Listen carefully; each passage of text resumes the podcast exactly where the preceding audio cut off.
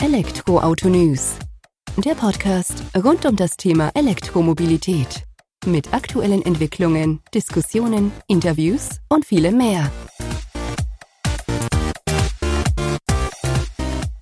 Servus und herzlich willkommen bei einer neuen Folge des Elektroauto-News.net Podcast. Ich bin Sebastian und freue mich, dass du diese Woche wieder eingeschaltet hast, wenn wir uns mit dem Thema E-Mobilität beschäftigen.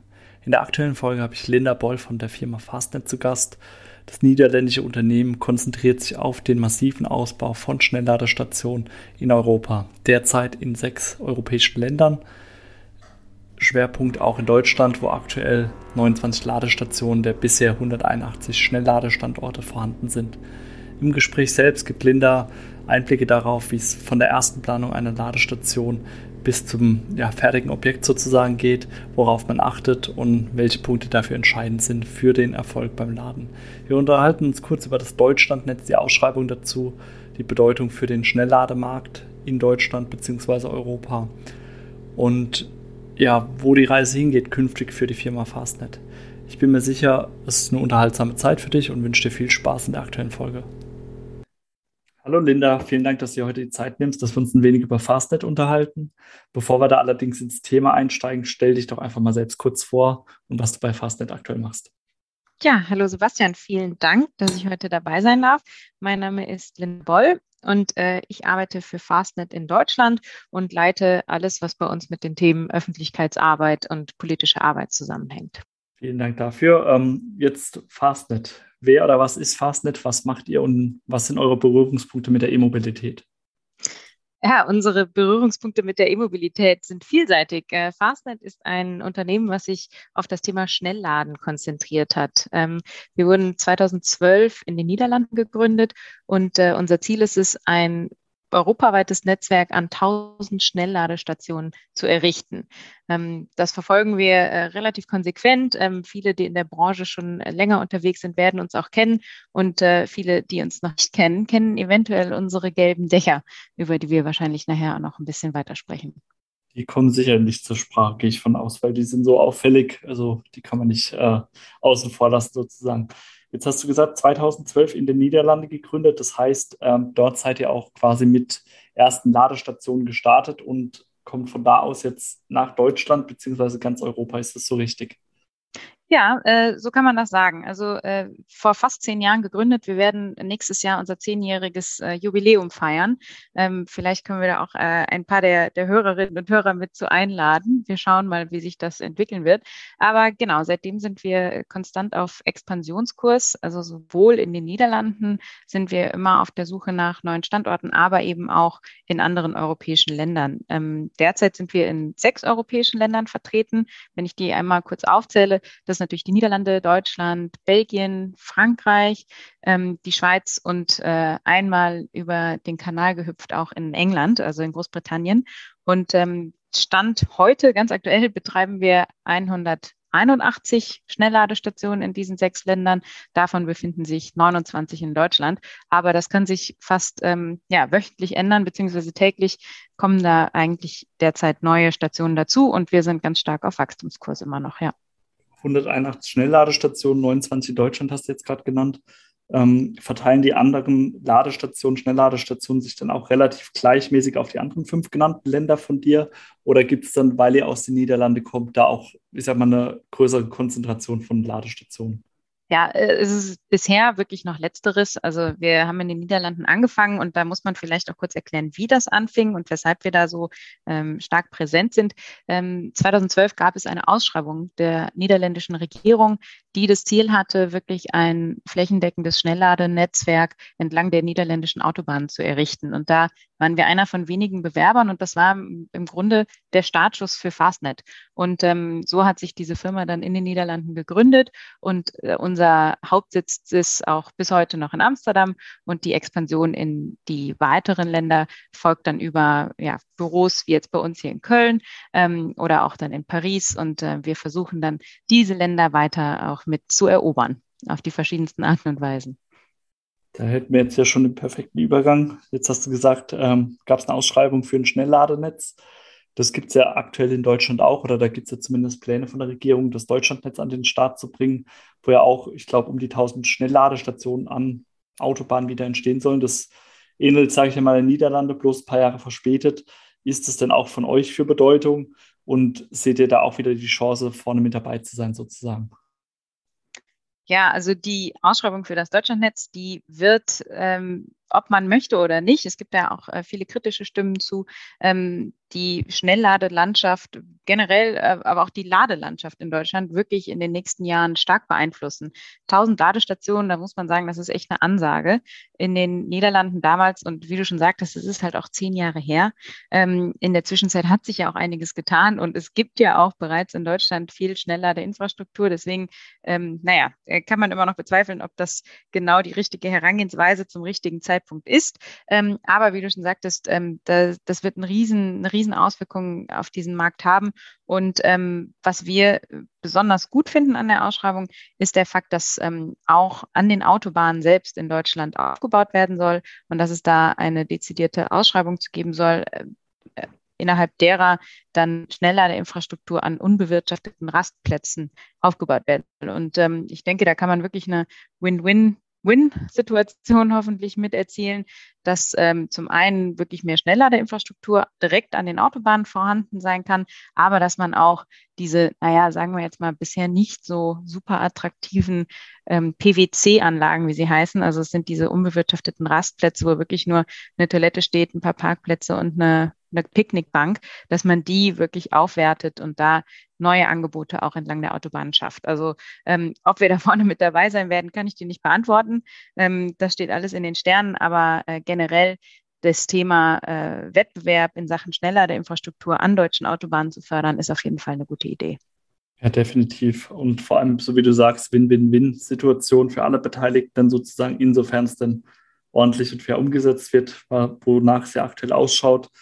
Ähm, eure Meinung ist ja dann auch eher positiv gestimmt. Ihr habt ja da eure Erfahrungen schon gesammelt, aber mit euren eigenen Standorten seid ihr aber auch immer nur in der Nähe von Autobahnen unterwegs. Euch findet man jetzt nicht an Schnelllader-Hubs in der Großstadt drin sozusagen, sondern auch konsequent an Autobahnen.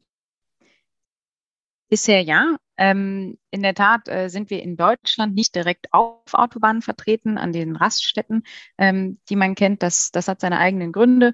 Wir haben uns aber schon äh, immer zum Ziel gesetzt, dass unsere Standorte an hochfrequentierten äh, Straßen oder Kreuzungen stehen sollen, einfach damit sich lohnt. So muss man es wirklich sagen. Und ähm, deswegen findet man uns äh, hauptsächlich entlang, also schon entlang der Autobahn, an Autobahnausfahrten. Da haben wir uns ähm, stark darauf fokussiert.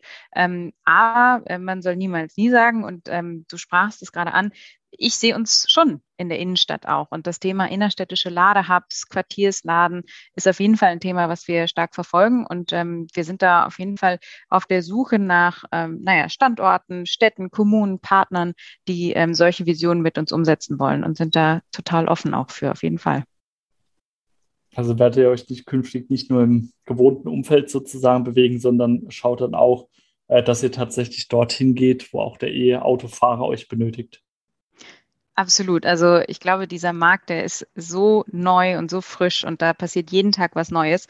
Ähm, jetzt schon zu sagen, ganz kategorisch, äh, das machen wir und das machen wir nicht, ich glaube, damit würde sich niemandem Gefallen tun, der äh, diesen Markt beobachtet oder in ihm aktiv ist. Von daher, ähm, ja, ähm, wir sind da auf jeden Fall offen für.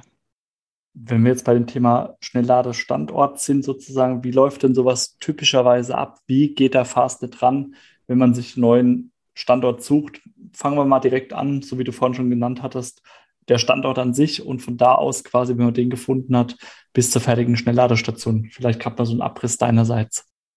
Ja, das erkläre ich sehr gerne. Den Standort an sich, den finden wir auf ganz vielfältige Weise. Oft werden uns auch Standorte vorgeschlagen und da freuen wir uns immer sehr drüber. Und äh, das kann man über unsere Webseite machen.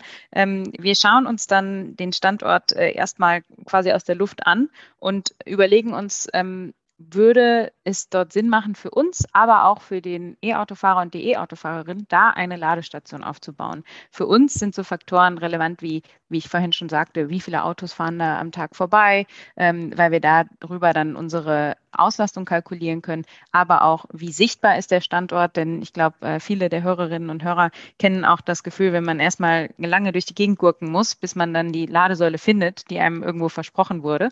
Ähm, um das zu verhindern, bauen wir unter anderem unsere Dächer, auf die ich jetzt gleich komme Und ähm, dann kommt noch das Thema dazu, äh, wie gerne würde sich denn ein E-Autofahrer oder eine E-Autofahrerin dort äh, hin verirren und sich dann auch, naja, für die 10 bis 30 Minuten auch aufhalten wollen, ähm, die ein Ladevorgang ja nun mal dauert. Ähm, wenn es dann, wenn wir uns dann äh, anhand dieser Aspekte denken, ja, hier könnten wir uns das vorstellen, was zu bauen, dann äh, müssen natürlich so Themen geklärt werden, wem gehört denn das Grundstück? Ähm, mit wem müssen wir denn jetzt hier einen Pachtvertrag eingehen oder das Grundstück eben auch kaufen? Ähm, das sind alles Prozesse, die sich teilweise auch äh, in die Länge ziehen können. Aber wenn das dann alles geklärt ist ähm, und dann planen wir unsere Station und dann überlegen wir uns, was macht denn hier am meisten Sinn? Ich sprach vorhin schon mal unsere Dächer an.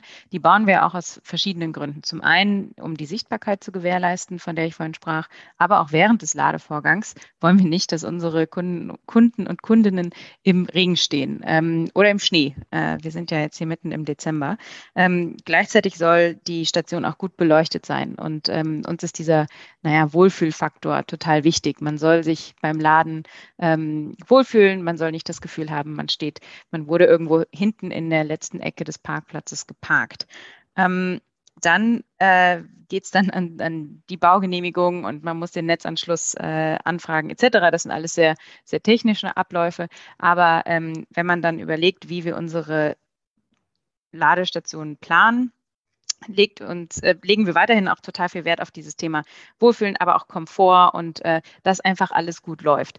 Ähm, das merkt man auch daran, dass unsere Ladestationen generell in so einem Durchfahrtsprinzip gebaut sind, also wie man das grundsätzlich von der klassischen Tankstelle kennt, dass ähm, man auf der einen Seite rein und auf der anderen Seite wieder rausfährt. Viele andere Stationen, und wir machen es teilweise auch auf Parkplätzen, wo sich nicht anders umsetzen lässt, dass man da eine Parklösung hat. Aber wir kennen ja alle, derzeit ist noch das Problem, dass ähm, die, das Inlet ähm, für den für die Lade, für das Ladekabel an den meisten Autos noch an verschiedenen Stellen ist. Und wir wollen einfach langwieriges Rangieren und ähm, so, so Rangiermanöver vermeiden oder vermindern, soweit es geht, damit, wenn dann wirklich auch mal mehr los ist, wo wir alle von ausgehen und was ja, äh, wo alle Zeichen darauf hindeuten, dass das Laden dann wirklich so einfach wie möglich abläuft. Ähm, dann ist natürlich das Thema der Ladesäule total äh, relevant. Es soll einfach alles funktionieren. Und wir denken uns auch, man hat äh, nur eine Chance für einen ersten Eindruck und der soll gut funktionieren. Wir möchten, dass für jeden das Laden sich so einfach wie möglich gestaltet, auch der Bezahlvorgang. Und ähm, deshalb legen wir total viel Wert darauf, zunächst mal, dass unsere Säulen funktionieren. Ähm, bisher können wir das in 99,9 Prozent der Fällen wirklich äh, sicherstellen. Ähm, Wenn es beim ersten Mal nicht funktioniert, haben wir einen Kundenservice, der rund um die Uhr wirklich äh, verfügbar ist auf verschiedenen Sprachen, der dann auch aus der Ferne einen Ladevorgang zum Beispiel starten kann oder abbrechen kann, wenn das nötig ist. Aber ähm, der Bezahlvorgang an sich, der soll dann ja auch so schnell wie möglich und so einfach wie möglich funktionieren. Und da haben wir des Öfteren das Feedback bekommen, dass es doch schon schön wäre, wenn man auch mit einer Karte bezahlen könnte, dass man nicht erst eine Ladekarte braucht oder einen Ladevertrag. Und ähm, wir glauben vor allem, wenn jetzt wir dann bis 2030 wirklich 15 Millionen E-Autos und äh, die Fahrerinnen und Fahrer dazu auf den Straßen haben, dass es äh, für viele doch eine Hürde ist bisher noch, dass man einen Ladevertrag braucht. Und deswegen werden wir jetzt auch äh, ab nächsten Jahr ähm, so äh, Kartenterminals installieren, sodass man dann auch mit einer EC ähm, oder Kreditkarte bei uns zahlen kann. Also das sind jetzt einfach nur so ein paar äh, Punkte, die ich mal äh, ansprechen wollte, dass wir wirklich von vorne bis hinten das Thema Komfort und es soll einfach funktionieren, ähm, immer mit bedenken. Schön, vielen Dank für den Abriss oder Umriss äh, von Fastnet dann sozusagen. Jetzt wäre für mich noch interessant, ähm, du hattest die gelben Dächer da schon angesprochen oder generell macht ihr das nach einem Art Baukastenprinzip sozusagen, wo ihr dann ähm, aus bestehenden Elementen auswählen könnt oder wird tatsächlich jede Ladestation individuell äh, geplant sozusagen? Hm, sehr gute Frage. Wir haben in der Tat ein paar äh, Stationstypen, ähm, intern. Äh, da werde ich euch jetzt nicht mit irgendwelchen kurzen, mit irgendwelchen Abkürzungen langweilen, aber wir haben ein paar Stationstypen ähm, und eben auch Dachtypen, äh, die wir dann aber, das muss man sagen, wirklich auf jeden Standort individuell nochmal anpassen. Ähm, das muss man echt sagen. Äh, ob es jetzt die Bodenbeschaffenheit ist oder eben die Zufahrtsregelung. Jeder Standort hat äh, sehr viele individuelle Aspekte, die bei der Planung mit einbezogen werden müssen. Also es ist eine Mischung aus beiden. Danke, dass du mir das erklärt hast oder uns erklärt hast mit den verschiedenen Stations- und Dachtypen, die eben bei Fastnet zur Verfügung stehen. Ergibt ja auch vollkommen Sinn, gerade wenn ihr dann schnell äh, stark skalieren wollt in Europa oder im europäischen Markt. Ähm, das wird ja auch mit ein Grund dafür sein, dass ihr auf so, ich sag mal, Baukasten-Leitmodell setzt. Genau so ist es, ja. Wenn wir jetzt auf Deutschland im Speziellen gucken. Du hast vorhin schon gesagt, 29 Ladestationen, Schnellladestationen, die wir haben. Vielleicht mal kurz eingeschoben, Schnellladestationen. Was versteht Fastnet darunter? Was für eine Ladeleistung wird denn oder ist denn da die Definition bei euch aktuell im Haus? Bei uns bedeutet Schnellladen wirklich so schnell es geht zu laden. Ähm, man findet bei uns hauptsächlich, äh, in Deutschland vor allem hauptsächlich äh, Alpitronic Hypercharger, die dann äh, mit einer Ladeleistung von 300 kW ausgestattet sind. Ähm, das ist für uns total wichtig. Wir wollen einfach, dass Laden so schnell wie möglich geht und deswegen sehen wir uns da in der Rolle als äh, der Ladeinfrastrukturbetreiber, der dem Kunden und der Kundin einfach das schnellste Ladeerlebnis zur Verfügung stellt ergibt jetzt auch in dem Zusammenhang Sinn. Du hast vorhin gesagt, ihr seid an stark hochfrequentierten Straßen unterwegs, meist Autobahnausfahrten, dann aktuell zumindest noch. Ähm, da ist man ja auch daran interessiert, als E-Autofahrer schnell wieder Lade oder den Akku voll zu bekommen, sozusagen nach einer längeren Reise, die man zurückgelegt hat.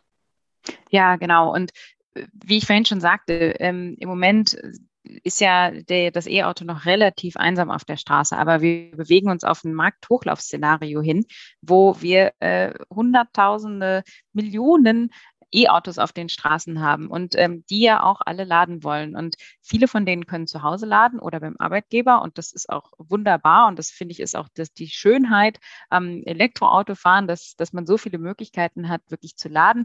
Aber wenn man auf der Langstrecke unterwegs ist oder wenn man einfach nicht die Möglichkeit hat, zu Hause oder beim Arbeitgeber zu laden, dann braucht man einfach auffindbare und funktionierende Schnellladestationen. Und ähm, ja, vielen Dank für die Einordnung. Ergibt auch vollkommen Sinn, dass man dann eben äh, neben dem Daheimladen und beim Arbeitgeberladen noch mal eine andere äh, Möglichkeit sozusagen bietet, auch da, wo eben die Fahrer unterwegs sind.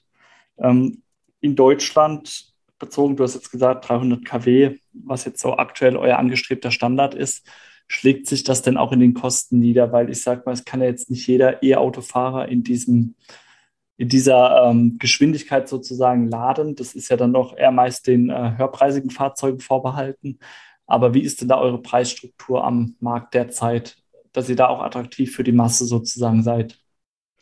Ja, das Thema Preis ist natürlich ein, ein ganz heißes, äh, vor allem derzeit muss man sagen. Ähm, wir haben wirklich jahrelang, fünf Jahre lang äh, einen Preis von 59 Cent pro Kilowattstunde nehmen können ähm, über unser ganzes Netzwerk äh, hin, hinweg, also in ganz Europa.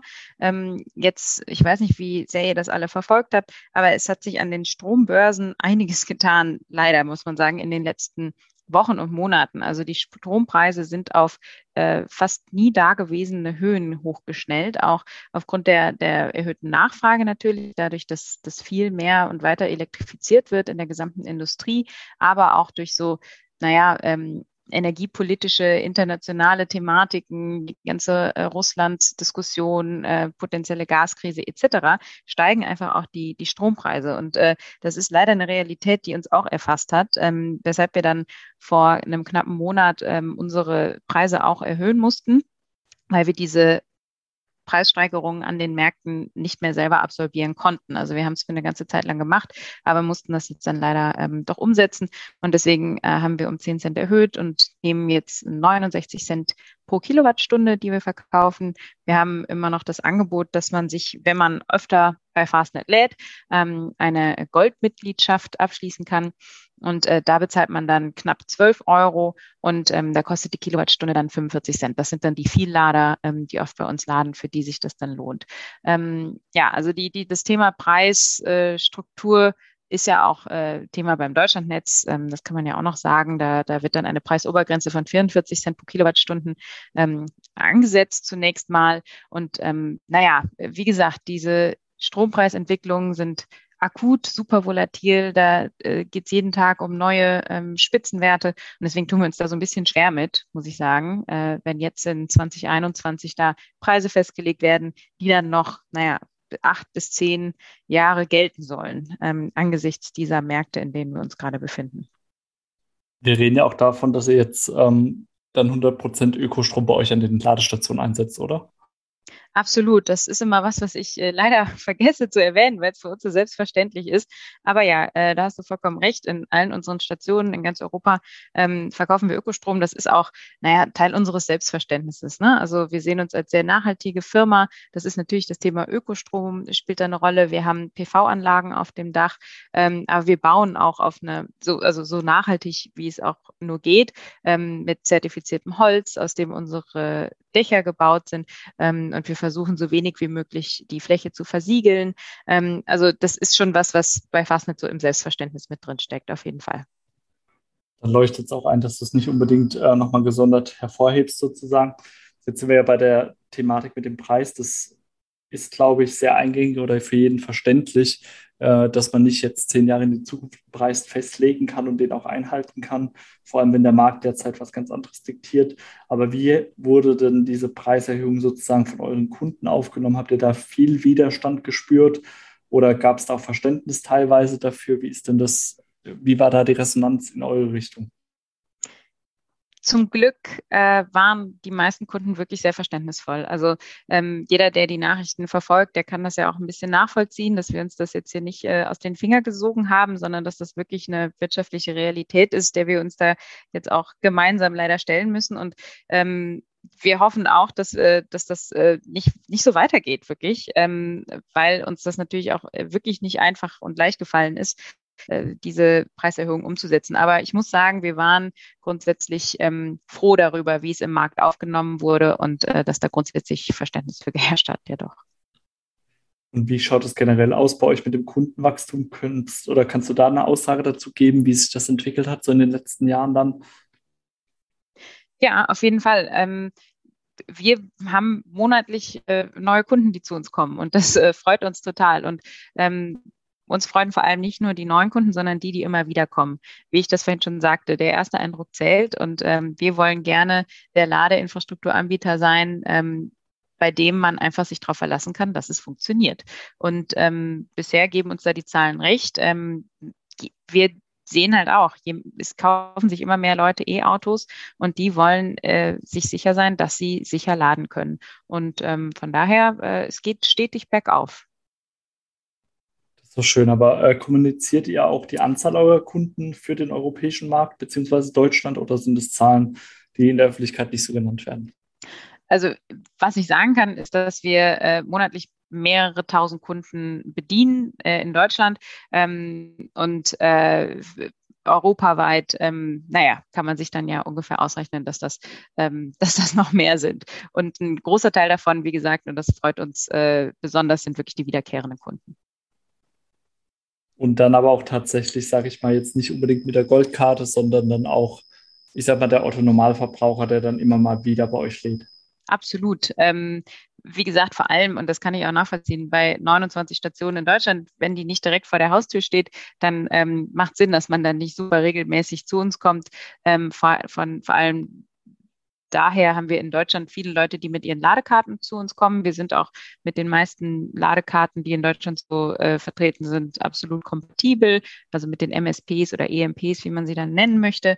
Ähm, aber äh, die Zahlmethode ist da, ist da recht weit gefächert. Ähm, das muss man sagen. Und genau, wir wollen den Otto-Normalverbraucher und die Otto-Normalverbraucherin da auch gerne abholen. Sehr schön. Kannst du uns oder magst du uns schon einen Ausblick geben, was Fastnet so fürs kommende Jahr geplant hat? Wir haben für 2022 auf jeden Fall einiges geplant. Das steht ja auch jetzt wirklich vor der Haustür. Zum einen werden wir zehn Jahre alt, das habe ich ja gerade schon erwähnt, und da werden wir Anfang des Jahres ähm, eine große Party zu feiern. Und ähm, zum zweiten ähm, werden wir dann auch das Thema EC-Kartenlesegeräte wirklich in die Realität umgesetzt haben. Also unser Ziel ist es, dass wir im Laufe des Jahres an allen unseren Ladesäulen die ähm, EC-Karten Lesegeräte umgesetzt haben und nachgerüstet haben und dass das äh, Bezahlen dann noch einfacher funktioniert. Und ähm, in, zum Dritten ist es wirklich wachsen, wachsen, wachsen. Also sowohl personell, wir suchen immer äh, motivierte neue Mitarbeiterinnen und Mitarbeiter, ähm, aber eben auch in Sachen Standorte und äh, Standorte akquirieren und bauen und Standorte akquirieren und bauen. Und gleichzeitig sollte die Performance und soll die Performance und die Qualität des Ladens immer, immer hoch bleiben. Sehr schön. Ich denke, damit haben wir einen ganz guten Einblick von Fastnet bekommen, auch wo die Reise künftig hingeht. Ich möchte mich bei dir bedanken und vielleicht können wir uns ja dann im kommenden Jahr nochmal unterhalten, wie ihr eure Pläne denn bisweilen umgesetzt habt, wie die Fortschritte im Deutschlandnetz dann eben sind und ja, wo die Reise dann weiter euch hinführen wird. Vielen Dank, Linda, für deine Zeit. Das machen wir sehr gerne. Vielen Dank und alles Gute fürs neue Jahr. So schnell geht's also auch schon wieder. Das war die aktuelle Folge mit Linda Boll von Fastnet. Ich hoffe, du konntest einiges mitnehmen, hast einiges erfahren, lernen können über das Unternehmen, über die Pläne für die Zukunft und bin mir sicher, ja, dass uns dann noch einiges erwartet von deren Seite. Was hat ja Linda gerade zu, zum Ende der Folge schon einen Ausblick gestellt? Mehr Infos gibt's wie gewohnt in den Show Notes, in dem Artikel zur aktuellen Podcast-Folge. Würde mich freuen, wenn du auch dort vorbeischaust. Ansonsten hören wir uns nächste Woche wieder bei der kommenden Folge des Elektroauto-News.net Podcast. Dir vielen Dank fürs Zuhören. Mach's gut. Bis dahin. Ciao.